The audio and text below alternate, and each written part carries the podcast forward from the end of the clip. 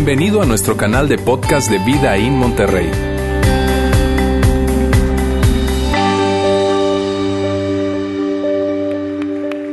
Amigos, gracias por estar aquí hoy. Hoy es nuestra segunda parte de esta serie Voces. Y por favor, ayúdenme con otro aplauso más para recibir a Edgar Soto con nosotros. Edgar, gracias. Gracias por estar acá, Edgar. Un privilegio tenerte acá. Gracias por la invitación, Roberto. Miran, eh, algunos probablemente estén familiarizados o no con el tema de Teofilia como una empresa de, o una organización, sí, una, una empresa de, que se dedica al tema de, de, de, de los em, productos orgánicos, en fin, puede que esos que se la pasan haciendo carnes asadas los fines de semana, puede que no estén muy familiarizados con esto, ¿verdad? Este, pero para ayudarles a que ustedes puedan eh, reconocer y decir, ah, esto es teofilia, yo les voy a pedir que hagan algo, porque Edgar, ¿verdad? Con mucho cariño ha traído algún obsequio para, para no para todos, ¿verdad? Sino para algunos asientos privilegiados, ¿está bien? Que están acá en el auditorio. Así que revisen por favor debajo de su asiento a ver si de repente hay algo por allí que, que, puedan tener. A ver, ajá, mira, por aquí tenemos una granola, tenemos una avena, una avena, avena, granola por allá, avena, avena, muy bien, granola por allá, otra avena más allá, muy bien. Muy bien. El que, el que no, le, no, no le gusta mucho lo puede traer de vuelta. ¿Está bien?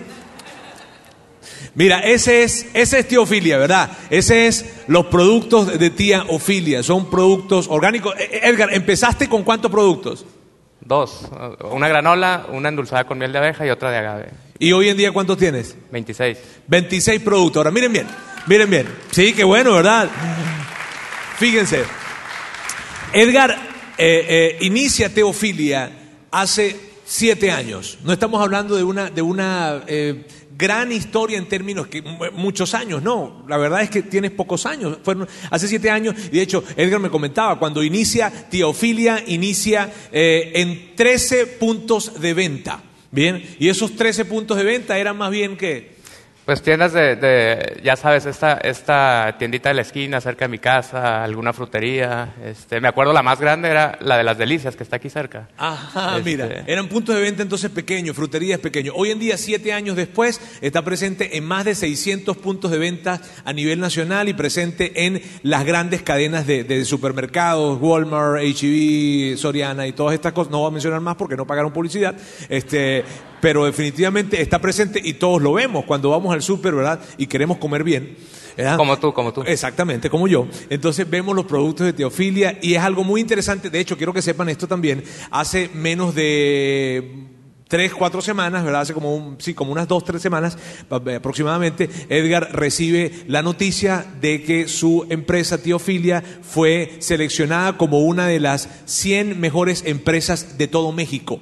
¿Está bien? Así es que mírame, eso es una gran celebración y es sobre todo cuando es regiomontano. Mira, ¿ah? una empresa regiomontana. Eso es una gran celebración, definitivamente, Edgar. Qué interesante esto de, poder ver cómo florece y cómo se levanta una empresa y en, siete años que realmente no, no, sentimos que sea mucho, ¿no? Más de 600 puntos de venta. Imagínate eso hoy en día. Ahora, fin de bien. Edgar y yo quiero hablar hoy menos, aunque ustedes no me crean. ¿Está bien? Yo voy, yo voy a tratar de hacerlo, ¿ok? Ahora mira, Edgar, eh, eh, tú, tú vienes de un mundo muy diferente. Me refiero, tu formación académica, tu preparación, ¿verdad? Tu historia inclusive profesional no viene del mundo de la nutrición, ni de la, ni de la alimentación, ni nada de esto. Tú vienes más bien de, una, de una experiencia financiera, una gran experiencia financiera. Edgar manejaba fondos de capital de riesgo muy importantes, de inclusive fondos de capital de riesgo de hasta 200 millones de dólares. Manejaba a Edgar como, como profesional en el área financiera, le correspondió evaluar a Facebook cuando Facebook no había sido pública todavía, no, no, sus, sus acciones no, habían salido al mercado y él, está, él estuvo en, en, en, ese proceso de evaluación de esta, de, esta, de esta empresa que todos sabemos, ¿verdad? Como que le fue mal. Este, y, pero, pero Edgar eh, eh, tenía una, una historia en términos eh, financieros de todo este mundo de, de los fondos de inversión y todo esto, ¿verdad? Ahora, ¿qué, hizo entonces? O sea, ¿cómo, cómo, cómo inicia Teofilia si tú venías de toda esta historia tan diferente a lo que es la alimentación y todo esto? Sí, mira, pues fue, fue más una experiencia de vida que, que, que me motivó a, a, iniciar la empresa. En realidad, eh, hace 10 años, te diría que llevaba una vida muy desordenada. Era esto de eh, fin de semana tras fin de semana en antro, tras antro, tras antro. En aquel tiempo tomaba, fumaba. Me recuerdo algunas ocasiones en las que me llegué a fumar tres cajetillas de cigarros en un día. Eh, y, y, resulta que, que, que en, es, en, en, medio de todo esto, un fin de semana en Cancún, me sentía muy mal y yo me tenía que ir de fiesta. Entonces, eh, y, y, o sea, a eso, sentirse a, bien. Exacto. Entonces, resulta que, que, me sentía tan mal que decido llamarle a un médico en, en el hotel en el que estaba. Este, me acuerdo, acuerdo, que me cobró carísimo y al final, bueno, ya viene, me da unas pastillas, un antibiótico. Y me dice, mira, Edgar, te vas a tomar esto todos los días y en la noche sales y haces tu vida normal. Puedes fumar, puedes tomar, puedes hacer lo mismo, ¿no? Entonces, era una pastilla de 800 miligramos, me acuerdo, amoxiclave, esa cosa. Entonces, bueno, me la tomo, me salgo ese día, al día siguiente, creo que yo sentía que estaba un poco mejor. En realidad ahora entiendo que, que, que, no era nada, pero bueno, me la tomaba y me volví a salir. Se acabó el fin de semana, regreso a Monterrey y resulta que ese dolor de garganta que, que estaba ahí muy persistente no se quita. Eh, voy y veo otro médico acá en Monterrey, después otro, antibiótico más antibiótico, nada se me quitaba. Entonces voy ahora con un otorrino y, y, este especialista me dice, Edgar, lo que pasa es que tú tienes el tabique desviado, me saca unas radiografías y me dice, lo que tenemos que hacer es operarte, porque te congestionas en la noche, entonces jalas el aire frío del aire acondicionado por la boca y eso está haciendo que te duela la garganta y por, por eso tienes este tema, ¿no? Salgo de ahí y entonces eh, le, pregunto a un tío que es eh, traumatólogo y me dice, Edgar, el 90% de la gente tenemos el tabique desviado y no nos tiene por qué pasar eso. Entonces, bueno, ya me olvido de eso de la operación, voy con otro torrino, me dan una pomada que después, para, para untarme que después descubro que es inclusive para hongos vaginales, nunca se me quitó nada. Este, y luego voy con un alergólogo, porque yo empezaba a hacer conjeturas a ver qué era lo que estaba pasando, porque eso seguía ahí, seguía ahí. Ya estoy hablándote de tres meses con ese dolor de garganta. ¿Cuántos médicos viste? En todo este tiempo, que, que, que, porque de ahí la cosa se complicó, fueron 12, 12 médicos. Llegué a tomar al mismo tiempo 10, 12 medicamentos también. O sea que los médicos te amaban a ti, ¿no? Sí, Oye, sí. ¿cuándo vendrá Y yo a ellos. ¿eh? Sí, la verdad es que sí, fue un recorrido largo con eso. ¿no? Lo, bueno con este alergólogo es que me está revisando, me hace las pruebas estas, ya sabes que te pinchan para ver a qué eres alérgico. Y me dice, eres alérgico al polvo, ácaros y ot otro, otras cosas. Ahí ocho cosas descubrió, ¿no? Nada de alimentos, pero este, me dijo, lo que tienes es reflujo, Edgar, tienes que ir con el gastroenterólogo. Entonces Voy, voy, al gastroenterólogo, me, me, hacen este estudio con, con una sonda, en, en, llega hasta mi estómago y luego tenía un aparatito donde yo le iba picando si me inflamaba, si me ardía, si se me regresaba, si me sentía mal y todo eso se iba registrando. Entonces ya me dan el diagnóstico y me dicen, esto es crónico, no se te va a quitar, te vas a tomar estas cinco pastillas, dos de una y otras tres de otro tipo de pastilla. ¿no? Y lo que van a hacer es que van a, neutralizar, una va a neutralizar la acidez, para que cuando se te siga regresando el jugo gástrico ya no te queme, por eso, por eso te arde. Entonces, y la otra va a dar como presión para que ya no se te esté regresando ¿no? tanto. Entonces, bueno, hago, hago esto, voy a ver otro gastro, otro y otro. Fueron tres más. Y los tres me dieron el mismo diagnóstico. Esto no se te va a quitar, es de por vida y tómate el medicamento. ¿no? Y la cosa aquí fue que en, en, este ir y venir, después me sentí mal, ahora me sentía muy cansado en las tardes, porque esto esto, estos medicamentos que neutralizaban mi acidez, la acidez en, en, mi estómago hacían que también se complicara la absorción de los nutrientes en mi organismo. Entonces, dos años después de estarlos tomando, ahora me sentía súper agotado todas las tardes. Entonces, yo pensé que era diabetes, porque en mi casa mi padre es diabético, en ese momento no entendía muy bien cómo ocurría esto de la diabetes, pero fui a ver un médico internista y un endocrinólogo también. Y ese último médico me preguntó si yo comía tacos en la calle, ¿no? Este, y le dije que sí, que unas dos veces por semana. Y me dijo, bueno, por 52 semanas del año, Edgar, son tres meses de tacos. Entonces, eso, eso como que algo me chocó y me puso a pensar en, en realmente lo que le estaba metiendo a mi cuerpo. Y luego yo me, en ese momento me recordé que en la oficina sacaba siempre galletas, una bolsa todos los días de, de, canelitas y de triquitraques, y además me llevaba cinco tacos de machacado con huevo todos los días a la oficina, en tortillas de harina, ¿no? Entonces eh, me puse a pensar en eso. ¿Chicharroncito de la Ramo no? Todavía no, todavía no. Y entonces le dije, bueno, ¿y si cambio mi alimentación puedo, puedo hacer algo? Se puede, se puede mejorar este tema, porque aparte el colesterol ya estaba en 300 y los triglicéridos altos, pesaba 16 kilos más que, que ahora. Este, me dijo, no vas a lograr nada, pero te doy seis semanas. Entonces me fui a mi casa, empecé a comer a como yo entendía lo, lo más saludable posible, dejé de comer en la calle y resulta que para mi sorpresa y la del médico, a las seis semanas bajé 7 kilos de peso y logré reducir el colesterol a 210 sin tomar pastilla. Entonces, eh, jamás tomé una pastilla y ahí ya coincidía con un tiempo en el que yo salía del país, me iba, a estudiar fuera. Entonces dije, me voy a olvidar de los médicos y de las medicinas. Entonces, estando fuera, eh, pasan tres meses y me empiezo a sentir mucho mejor. Ya el reflujo disminuyó, las alergias se fueron, todo aquello que era como crónico, resulta que ya no estaba. Entonces, termino el año de la maestría, había bajado de peso, 13 kilos, eh, me sentía muy bien.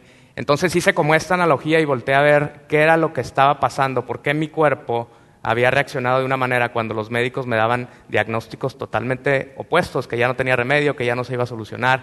Y entendí esto de que era como que le estaba poniendo agua a un carro, ¿sí? O agua de Jamaica, no hacemos eso, le pones gasolina, ¿no? Entonces me empecé a chutar todos los libros de alimentación que, me encontré, lo opuesto a lo que entendí en ese momento, este, lo de en medio y lo del otro lado, ¿no? Y básicamente llegué a esa conclusión y decidí hablarle a mi tía abuela, a mi tía Ofilia, le pedí su receta de granola, cambié algunas cosas para hacerla más saludable y así empecé. Es como la forma en la que yo decidí regresarle al mundo, regresarle a más gente mi experiencia de vida. Entonces fue un tipo, o sea, nace por una situación personal en la que te ves este, muy mal en términos de salud. Y eso te llevó, conectó con otra cosa y dijiste, oye, aquí hay algo que, que, me ayuda y que puede ayudar a otras personas. De acuerdo. Y, y ahora, que, escuchando tu, tu, tu historia y conociéndote, Edgar, eh, toda esta experiencia que traías en el mundo financiero, ¿no? que, que, te iba muy bien, porque algunas, yo veo que muchas personas, o algunas personas cuando se trata de, de emprender, van a emprender este, porque como que no les estaba yendo muy bien probablemente, o, o porque quieren, este, pues no sé, tú sabes, hacer algo de, diferente, en fin, pero tu historia para mí es, es, diferente. ¿Qué te lleva a ti, si estabas en el mundo financiero muy bien, ¿verdad? Porque te estaba yendo muy bien profesionalmente hablando y económicamente hablando, en fin, y qué hace que tomes ese giro tan radical a un tema como, como lo es eh, esto de la, de la, del mundo de la, orgánico y de la nutrición y todo esto? Sí, mira, económicamente me iba bastante bien, como dices. De hecho, cuando inicié Teofilia, mi sueldo era un 10% de lo que yo ganaba antes, ¿no? Pero había situaciones, Roberto, que yo veía en la empresa donde, recuerdo muy bien, un amigo se me acercó un día y me dice, Edgar, no sé qué hacer, porque las metas que me piden y estar eh, constantemente eh, haciendo transacciones con los clientes para yo poder generar una mayor utilidad para la empresa, me está quitando el sueño, ya es demasiado, ya no puedo más. O sea, si, si, sigo con este cliente lo voy a tronar. ¿Me entiendes? Entonces, ese conflicto de interés, esa, esa, como falta de ética que estaba inclusive llegando a impactar la salud de, mi compañero, fue algo que, que, me impactó muy fuerte. Recuerdo eh, en otro momento eh, alguien, un amigo cercano también me dice, Edgar, voy a renunciar. Y mi jefe no lo dejó porque tenía otros intereses en la empresa y él generaba muy bien para la compañía. Entonces, el dinero para mí en, ese momento llegué a darme cuenta que, no representaba eh, lo que a lo mejor pensé cuando era más chico o, era lo que tenía que estar buscando, porque estaba ganando muy bien, sin embargo había algo dentro de mí que no se llenaba, que estaba ese hueco ahí eh, vacío. ¿no? Entonces es, esta parte de, poder hacer algo más y en ese momento pensé, ¿cómo puedo contribuir a través de la empresa? A, más gente, ¿no? a que más gente esté mejor, que, que la gente sea, sean ellos mismos, contribuir en esta parte. O sea, hubo, algo dentro de ti que decía hay algo que no está bien. O sea, sí, tengo dinero, tengo este desarrollo profesional, tengo todo esto, pero hay algo que me está faltando. ¿Cierto? ¿Cómo? Ok, vamos a, dar un poco de, giro aquí a la conversación. O sea, así, bueno, teofilia nace de esa manera, este, eh, que tiene que ver con tu salud, tu, todo, toda esa situación que viviste, lo conectas con un bienestar que estás experimentando, oye, y hay una oportunidad aquí probablemente, en fin, ¿no? Eh, ahora, ¿Cómo llegaste tú aquí? ¿Verdad? Porque Edgar es, es parte de Vida In desde hace Cinco años, casi cinco años. Casi cinco años que nosotros, prácticamente, desde que- casi que nosotros eh, nacimos. ¿Cómo llegas tú acá, Abiaín? Mira, mi matrimonio se estaba desbaratando, mi familia se estaba yendo en picada y había intentado muchísimas cosas. Eh, honestamente no he escuchado a alguien más que haya visitado más eh, consultorios de, de terapeutas, ¿Cuántos visitaste? más de 20. Eh, terapia, cursos, retiros, intenté de todo. Hasta eh, estuve metido en, temas de budismo, entender cómo esa parte, y había algo que no resultaba, algo en mí no se llenaba. Eh, y, y en la, la última ocasión, este, mi terapeuta me recomienda, me dice, ve a esa iglesia está en un hotel. Para mí era raro, aparte, porque antes vida estaba en, en un hotel para Ah, quien- sí. Nosotros iniciamos en, en un hotel, ¿verdad? Este, en un lugar como este, iniciamos un hotel y ya era, ya era raro para ti pensar eso. Sí, pensar que una iglesia estuviera en un hotel ya era muy raro, porque mi, mi- mi contexto, yo vengo de, una, de, de la iglesia católica y era como, tú piensas en iglesia y te imaginas el edificio, el templo, pues. Entonces pensar que iba a ir a una iglesia, a un hotel, era como raro, ¿no? Pero bueno, O sea, llegué... te, parecía, te parecía raro la iglesia en el hotel, pero el budismo nunca te pareció nada raro, sino más bien- Exacto. Ah. Era más raro que el budismo. Sí, la verdad en ese, en, en- en ese tiempo para mí sí, era, era- era muy raro. Pero bueno, llego y recuerdo que, que el tema de la música era como más raro aún, ¿no? Porque nunca, yo le decía a mis amigos, mira, vas a ir a esta iglesia porque me gustaba mucho, me empezó a gustar, y, y es como la parte de la música no te vayas a, a- a sacar de onda porque es como un antro pero en iglesia. Entonces, este, Pero te sacaba de onda. Sí, la verdad que, mira, siendo honesto, yo me tardé unos tres meses en sentirme cómodo al estar parado. No cantaba, yo creo, al principio, y escuchar. O sea, era, era raro, pues, para mí. Ahora me encanta, pero Pero es raro aún escucharte a ti en eso, porque más bien muchas personas que se acercan acá a nuestra iglesia, ¿verdad? Se conectan por la música, eh, en lugar de, de- de que se sienten. Y, ajá, entonces tú vienes, ¿no? Lo de la música, ya la iglesia es un hotel, está rara esta cosa. Este, vienes, tú estabas cuestionando a esa terapeuta, ¿no? Dice, eh, ¿Dónde me metió ella? Este, y, y- y luego vienes acá, bien, eh, la música fue otro batallar también. Tres meses me dices, ¿y qué hace entonces que tú te mantengas en un lugar tres meses, ¿verdad? Donde te sientes un poco incómodo. bueno, algo te faltó. Que ese primer día estabas tú dando el mensaje, entonces te escucho hablar. Increíble fue eso, increíble, fuera de serie. No, la verdad fue lo que me hizo regresar, pero, pero en ese momento me acuerdo que escuché, te escuchaba hablar con este acento venezolano, yo no sabía dónde era. Maravilloso ese acento. Increíble. Entonces, Claro, por ahí. Entonces, bueno, ya entro, em- em- empiezas tú con el mensaje y lo que vino a mi mente fue cuando yo me quedaba en Laredo en un hotel, en, en- en Laredo, Texas, y de repente prendía la tele y era como este merolico hablando, tratando de convencer a la gente cristiano de que le den dinero y el mensaje iba como a manipular, enredar. ¿Me entiendes? Yo evoco cualquier cantidad de emociones en la gente, como verán. Pero bueno, eso fue al principio.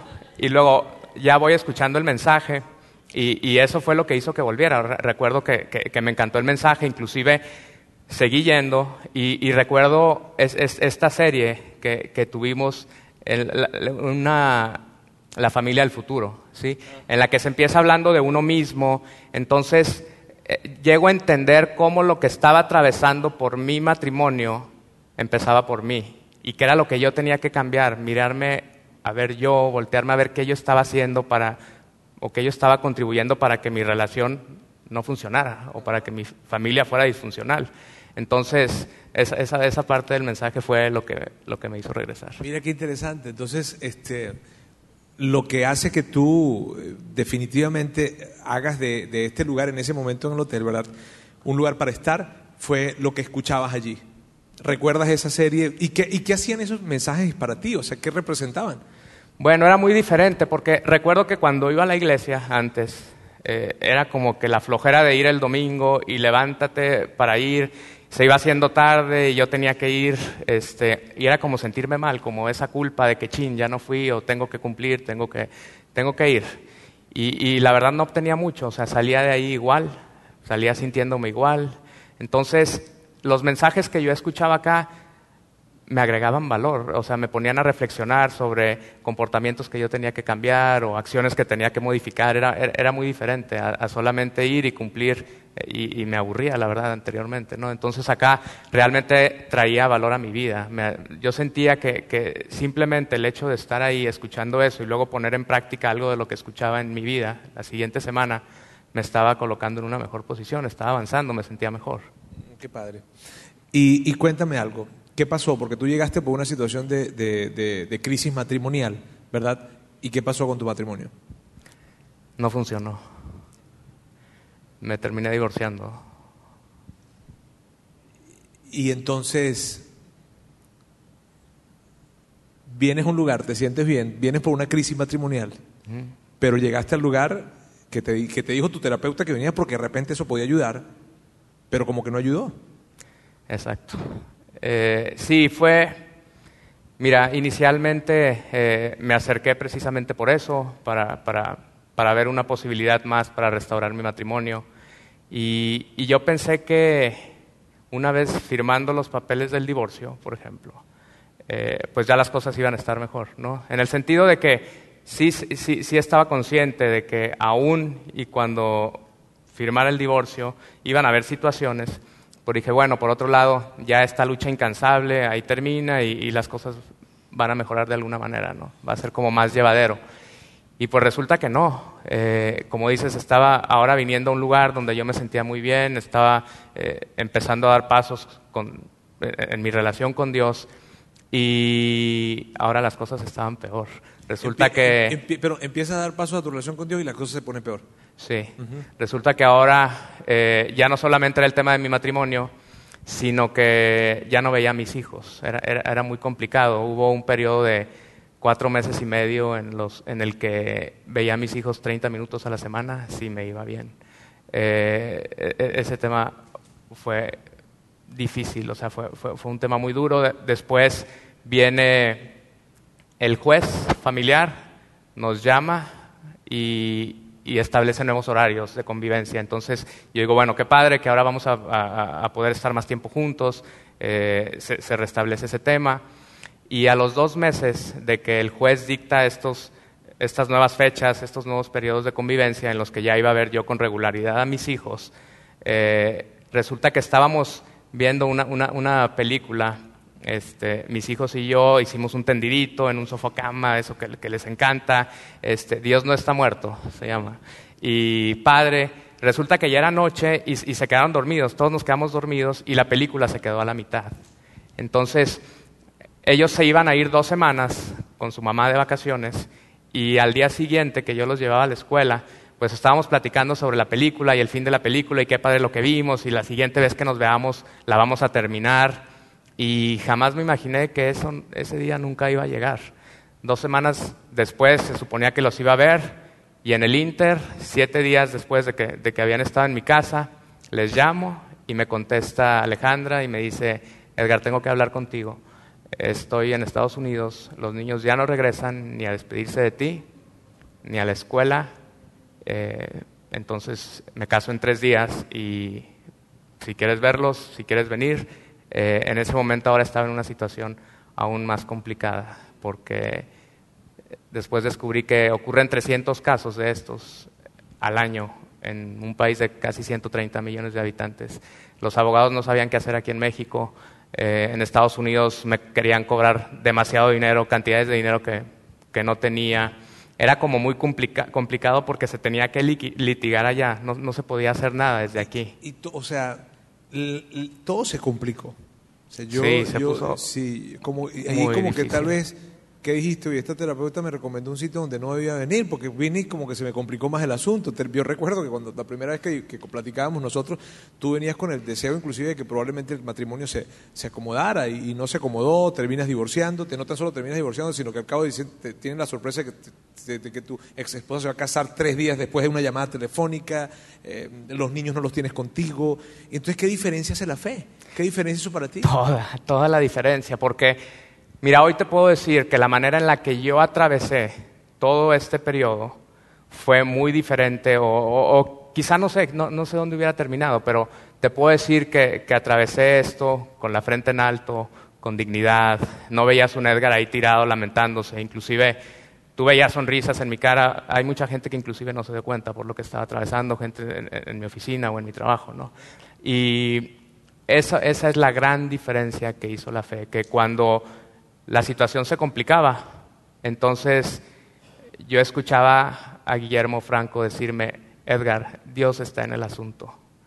Sacúdete el polvo y ve hacia adelante.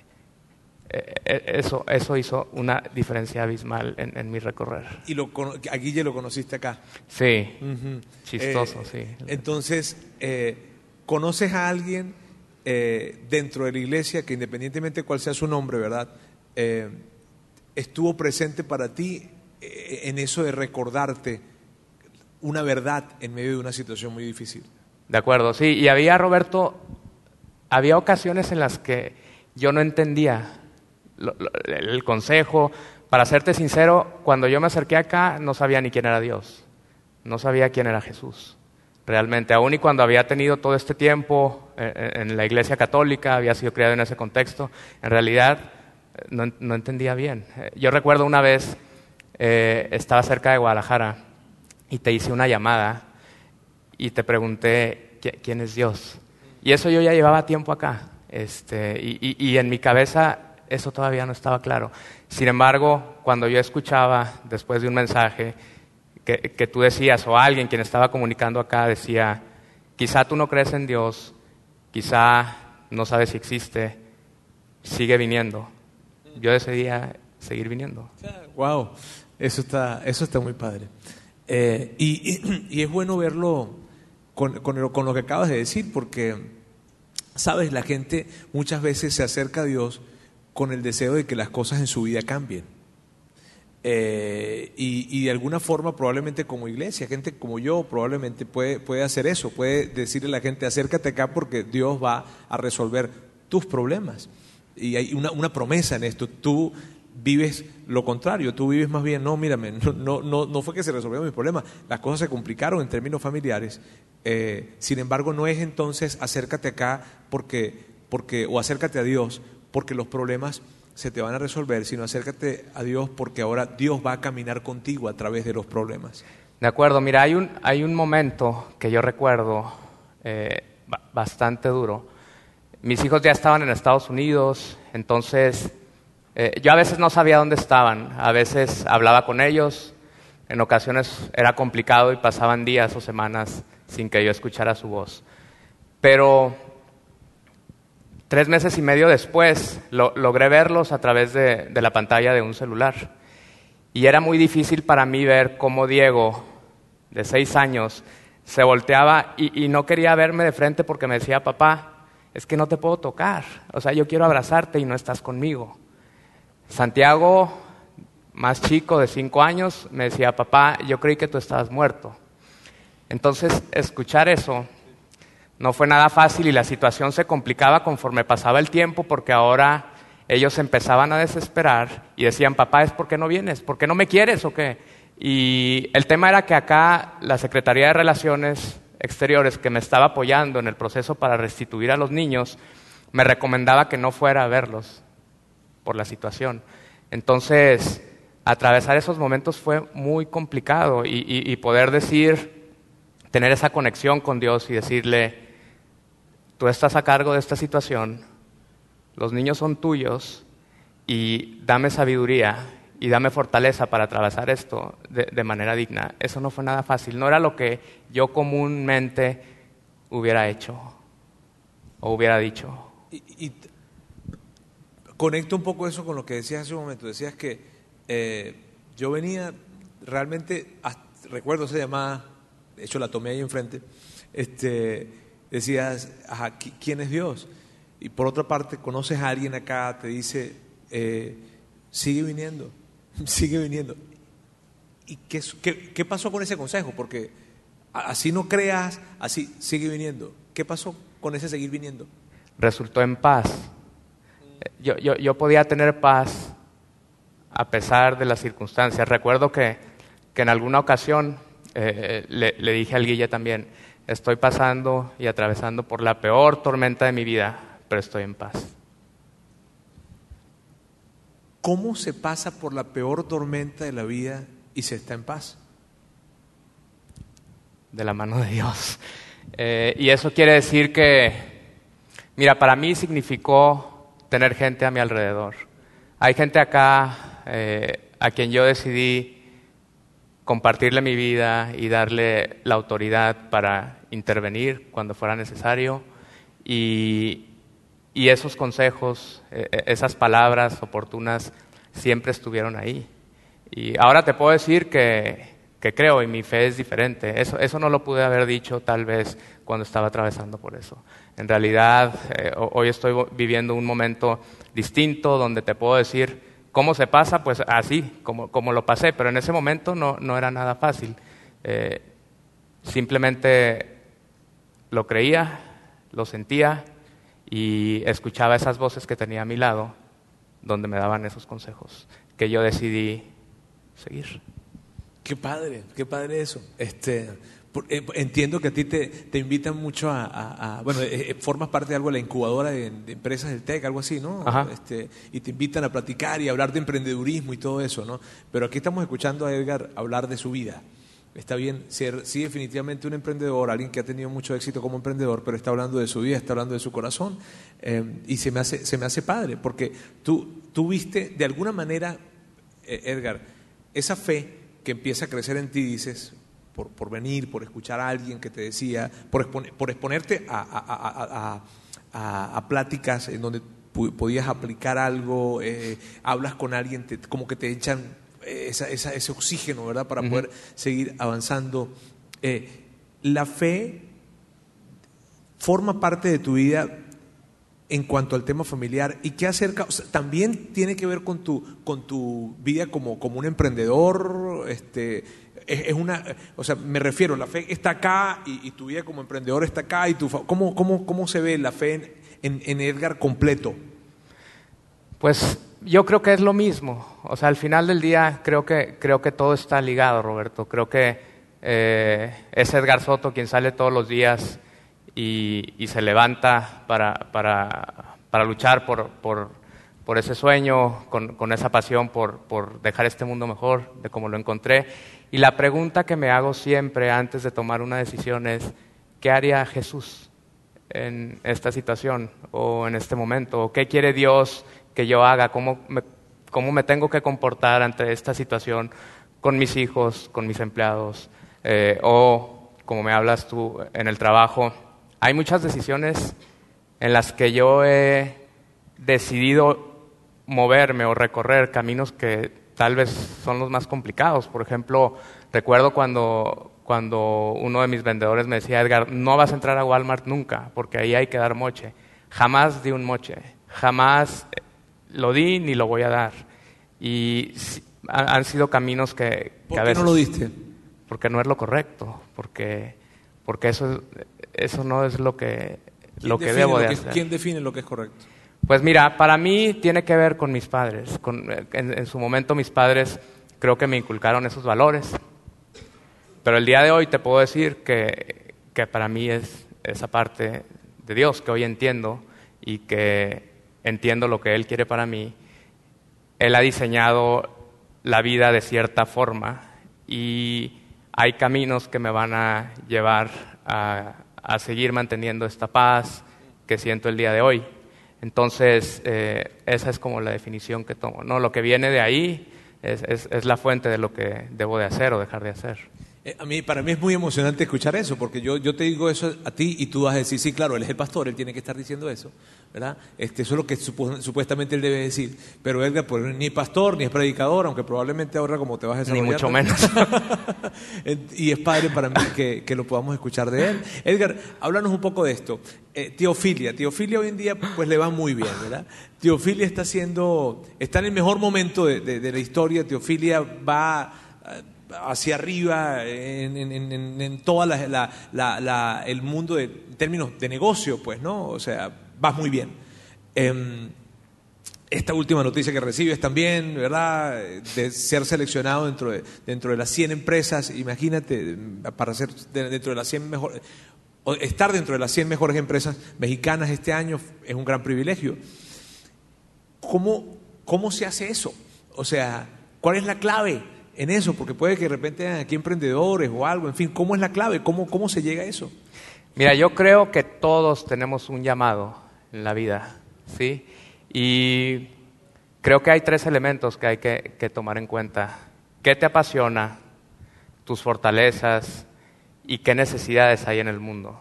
Y conjuntar estos tres elementos y dedicar tu vida a ello. ¿sí? Creo que, que definitivamente cada uno de nosotros estamos aquí por algo y quizá no es fácil de, de- de descubrirlo o entenderlo. En algún momento eh, entras en estas etapas de, como frustración. Eh, cuando trabajo con emprendedores a veces me toca como que puedes caer en este punto en el que tratas tantito de algo y, luego lo abortan y la gente se, se empieza a desmotivar. Este, pero al final del día creo que se centra en eso. Y eh, yo, aprendí esto en, una clase, en una maestría en Estados Unidos. Ahora, lo interesante es que después de cinco años en la iglesia, me doy cuenta que, que Dios tiene un diseño para cada uno de nosotros y que para mí se centra en eso. Dios te dio ciertos talentos. eh, hay algo que, que se enciende dentro de ti también, que es tu pasión. Y eso tiene que ver con lo que te enoja, con lo que te molesta del mundo, con lo que quieres cambiar. Y también hay necesidades que resuenan en tu cabeza, que mucha gente tiene o que el mundo tiene, cosas que están chuecas que tú puedes contribuir a enderezar aplicando tus fortalezas. Y son temas que, que es muy padre cuando logras atarlos a lo que te apasiona. Entonces, ah, es fortalezas, Pasión eh, pasión y necesidades. y necesidades de otras personas, necesidades que se estén viendo. Tú dices que cuando, cuando están esos tres elementos, allí eh, es, es donde deberías enfocarte. Sí, ahí vas a brillar, ahí te vas a sentir como que la vida fluye. Esto no quiere decir que es fácil, al contrario, es una vida llena de retos. Pero entonces cuando, cuando tú lo haces de esta manera, inclusive yo hago tres círculos, cuando yo hacía mis ejercicios para entenderme mejor y conocerme mejor, hacía este círculo de mis fortalezas, para qué soy bueno, eh, qué me apasiona y necesidades. Y donde se intersectan esos tres, ahí es que yo decidí poner mi vida y dedicarme a eso. No, hay muchos retos, o sea, hay situaciones difíciles todo el tiempo, pero cuando estás parado desde esa intersección, desde ese lugar, es muy diferente afrontar situaciones y salir adelante. De lo contrario, la gente aborta. ¿me Pues eh, eh, eso se me hace interesante porque típicamente no alguien, alguien hace un emprendimiento y no salió bien. No, mira, sabes que no salió bien, lo solté. Pero no puedes soltar algo que es tu diseño. Exacto. O sea, sería soltarte a ti mismo, ¿cierto? Entonces tú dices, yo encuentro dónde están las fortalezas, mis fortalezas, dónde hay una pasión, eso, esas preguntas que tienen que ver con qué me hace eh, enojar, qué, qué- qué hace, qué me hace llorar, ¿verdad? Eh, ahí están esas pasiones, ¿no? Y necesidades, que es la necesidad que hay este, afuera. De acuerdo. Eso está muy interesante y tiene todo que ver con lo que nosotros vemos a la luz de lo que Dios nos enseña. Dios tiene un diseño para ti, para mí, para todos. Y, y ese enojo que puedo sentir, porque algunas personas puede ser que les enoje el- el- el- el- el- la injusticia con los niños, ver un niño en la calle, de- en una situación de, pues, totalmente eh, terrible, un niño en la calle, pues, y te puede doler o te puede enojar eso. Otra persona puede ser que le enoje más bien eh, la violencia que se presenta en casa contra, contra una mujer. Otro le puede, la- la- la- las diferentes, los diferentes enojos, molestias o injusticias que nos sacan de onda son diferentes para cada uno de nosotros, no, no son los mismos. Y tenemos que prestar atención a eso porque allí está parte del diseño de Dios. Edgar, mírame, Tú tienes a todas estas personas acá, ¿verdad? Y tú eh, definitivamente eres una voz para escuchar, ¿verdad? Por, por tu vida, por, por lo que has venido recorriendo, eh, por lo que has logrado en términos de- de- del mundo de, los negocios, eh, en esto de teofilia, en fin. Cuéntanos, ¿cuál es el mensaje de Edgar? ¿Cuál es ese mensaje que tendrías que decir o que podrías decir, ¿verdad? Cuando la gente ve a Edgar y tú sabes, tengo este auditorio, tengo las personas que están viéndonos, están las personas viéndonos también en, en- en nuestra transmisión online, ok, ¿qué es? ¿Qué, qué, cuál es ese mensaje? Obedecer. Mira, hay veces en las que quizá no, no, no- no entiendas o no entendamos situaciones o por qué pasan tal o cual cosa, pero es importante eh, que, que tengamos siempre esa gente o esas personas a nuestro alrededor a quien, decidimos tener cerca porque admiramos sus vidas, porque van adelante que nosotros, porque tienen aquel matrimonio, aquella familia o paz que quizá tú anhelas. Y va a haber ocasiones en las que no vas a entender por qué tienes que hacer tal o cual cosa, comportarte de tal o cual manera o seguir un determinado camino. En ese momento cobra importancia el tema de la obediencia. Porque al final del día, independientemente de que lo entiendas o no, si tú recorres ese camino, vas a obtener esa familia, esa paz, ese resultado que tú estás buscando. Y eso, eso es enorme. Yo recuerdo eh, que tú en alguna de las llamadas que, que, teníamos me decías, Roberto, ¿cómo ve Dios esto? ¿No? Eh, porque si bien Edgar es un hombre muy determinado, es un hombre perseverante, con una gran disciplina, es, es, es una persona que definitivamente él, él, no se va a rendir fácil, definitivamente no lo va a hacer. Sin embargo, una de las cosas que yo eh, admiraba mucho de ti era eso. ¿Y cómo ve Dios esto entonces? ¿Cómo lo ve? Yo quiero saber cómo lo ve y si yo veo y yo entiendo cómo lo ve, ok, entonces yo voy a caminar. Recuerdo que en una oportunidad estabas en ese proceso con tus hijos, este, eh, cuándo hay que soltar, ¿no? O sea, cuándo no, sobre todo cuando eres una persona tan determinada y tan perseverante en algo, ¿cuándo, cuándo no le sigo ya?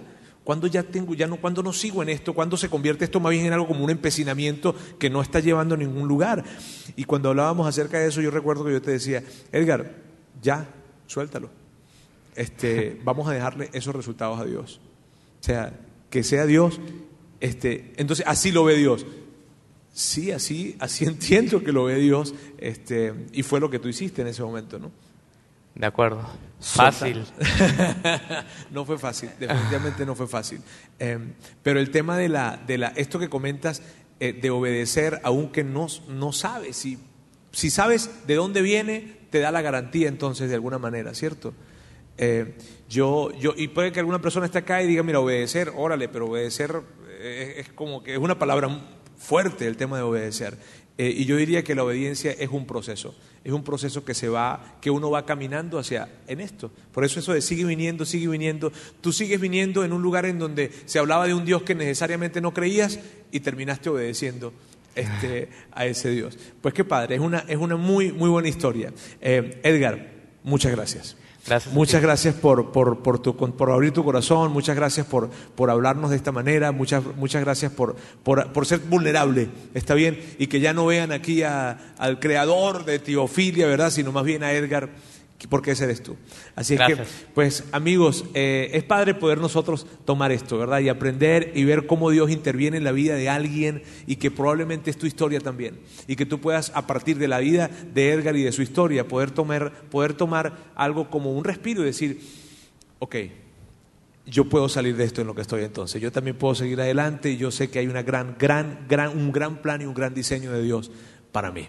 Bien, amigos, permítanme orar. ¿Les parece bien si oramos un momento? ¿Sí? Vamos a orar. Dios, quiero darte muchísimas gracias. Gracias por, por este tiempo. Gracias, Dios, por la vida de Edgar. Gracias por su corazón. Gracias por porque a partir de su vida nosotros podemos eh, tomar esa inspiración en la, que, en la que vemos a alguien en medio de una crisis, en medio de una situación, acercarse a ti y, saber de que puede contar contigo. Probablemente no para que las cosas cambien, pero sí para que tú le des la fuerza suficiente, la valentía, la paciencia, la sabiduría para poder atravesar esos momentos difíciles y que él hoy pueda estar contando su historia, una historia que no termina que no termina todavía, pero una historia que definitivamente es inspiración para nosotros. Dios, gracias por cada persona en este lugar y que, esta conversación de alguna forma pueda servir de inspiración para alguien para decir, yo voy a seguir viniendo.